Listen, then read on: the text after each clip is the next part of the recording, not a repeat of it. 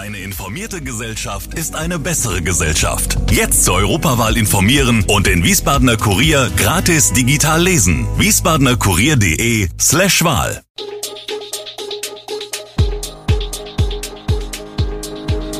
Gude, unser morgendliches News Update. Das Wichtigste aus Wiesbaden für Sie im Überblick. Guten Morgen aus Wiesbaden an diesem 2. November. Letzte Einkaufmöglichkeit in Frauenstein schließt, Heino kommt nach Wiesbaden und Eintracht Frankfurt steht im Achtelfinale der Champions League. Das und mehr hören Sie heute im Podcast. Die Frau des 35-jährigen Kammerunas, der Freitagnacht bei einer Bluttat in einer Casteller Flüchtlingsunterkunft gestorben ist, war im sechsten Monat schwanger und hat das gemeinsame Kind verloren. Das sagt Oberstaatsanwalt Andreas Winkelmann auf Anfrage. Die Frau stammt auch aus Kamerun und wurde nach bisherigen Erkenntnissen mit demselben Messer verletzt, mit dem der Beschuldigte auch den 35-Jährigen tödlich verletzt hatte. Ebenfalls sei dieses Messer bei der Verletzung der zweiten Frau verwendet worden, die vor Ort war. Sie sei oder war liiert mit dem Beschuldigten, sagt der Oberstaatsanwalt. Der Mann habe sich wohl mit diesem Messer im Anschluss selbst verletzt. Dieses Paar stamme aus Ghana. Eine ordentliche Vernehmung sei bisher nicht möglich gewesen, so dass das Motiv oder der Tathergang noch nicht geklärt werden konnten. Die beiden Frauen, 31 Jahre sowie 42 Jahre alt, seien befreundet gewesen und wohl sukzessive in das Zimmer der Unterkunft, wo die Tat begangen wurde, dazu gekommen. Sie befänden sich weiterhin im Krankenhaus. Schon länger pfeifen es die Frauensteiner Spatzen von den Dächern, Chrisses frische Körbchen schließt zum 31. Dezember. Ein bisschen versteckt liegt der kleine Laden in der Straße am Lindenbaum und ist doch für die Frauensteiner ganz wichtig. Seit 1998 bietet Christiane Krellner dort so ziemlich alles, was man im Alltag braucht, Konserven, Brötchen, Getränke, Süßkram, Zeitungen, Schreibwaren, Haushaltsbedarf, Blumen, Zigaretten und Lebensmittel inklusive frischer Eier. Mit der Schließung zum Jahresende wird es dann im ganzen Ort keine Möglichkeit zur Lebensmittelversorgung mehr geben. Und auch die Reinigungsannahme und die Postfiliale sind damit hinfällig. Ein schwerer Schlag vor allem für Ältere, die nicht in einen Supermarkt der Umgebung fahren können doch auch Christiane Krellner selbst leidet unter dem Entschluss. Wirtschaftliche Gründe, Inflation und Energiekrise haben sie dazu bewogen, ihren Vertrag nicht mehr zu verlängern.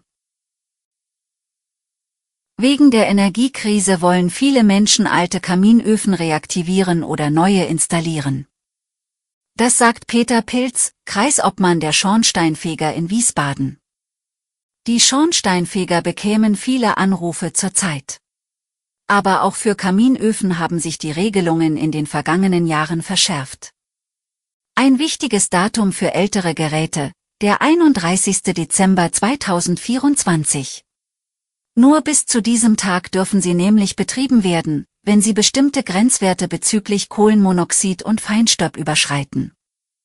Wer ein Gerät aus dem Jahr 1995 bis 2010 hat, muss sich entscheiden, ob er es abschalten oder nachrüsten möchte. Zuständig für die Frage, ob ein Kaminofen für Wärme sorgt, sind übrigens die Eigentümer. Mieter können nicht einfach in ihrer Wohnung ein solches Gerät installieren. Alle Kaminöfen müssen registriert sein.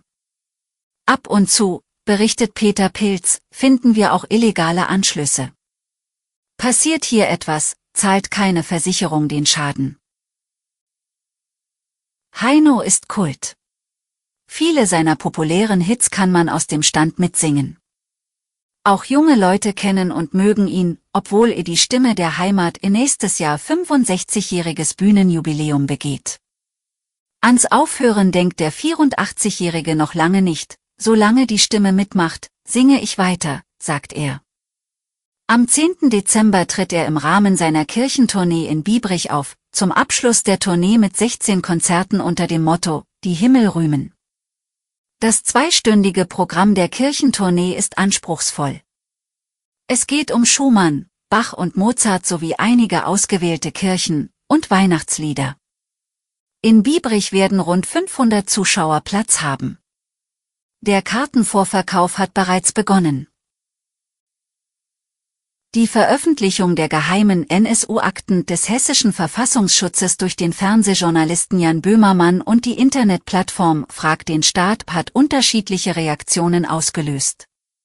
Es gab scharfe Kritik, eine Strafanzeige gegen Unbekannt, aber auch viel Zustimmung, weil die Öffentlichkeit nun endlich erfahre, was beim hessischen Verfassungsschutz rund um den NSU-Komplex falsch gelaufen ist. Der Mainzer Professor für Journalismus, Tanjew Schulz, hält die Veröffentlichung grundsätzlich für vertretbar. Verheerend ist hingegen das Bild, das der hessische Verfassungsschutz in den Akten abgibt. Für Schulz, der den großen NSU-Prozess in München mehrere Jahre lang im Gerichtssaal verfolgte, ist das keine Überraschung. Dieser desaströse Zustand des Verfassungsschutzes war keineswegs eine hessische Besonderheit, sondern zieht sich durch sämtliche Behörden, soweit wir das in der NSU-Aufarbeitung gesehen haben. Das betrifft erstens den teilweise chaotischen Umgang mit Akten, vor allem in der sogenannten Beschaffung, bei der man mit vertraulichen Quellen zu tun hat. Zweitens die völlig unzureichende Auswertung und Bearbeitung von teilweise vielleicht brisanten Informationen, so Schulz. Eintracht Frankfurt überwintert in der Champions League. Die SGE hat das Achtelfinale der Königsklasse erreicht und damit Fußballgeschichte geschrieben. Zur Halbzeit schien in Lissabon alles vorbei, doch dann kamen die Frankfurter, angetrieben von ihrem eingewechselten Kapitän Sebastian Rode, eindrucksvoll zurück.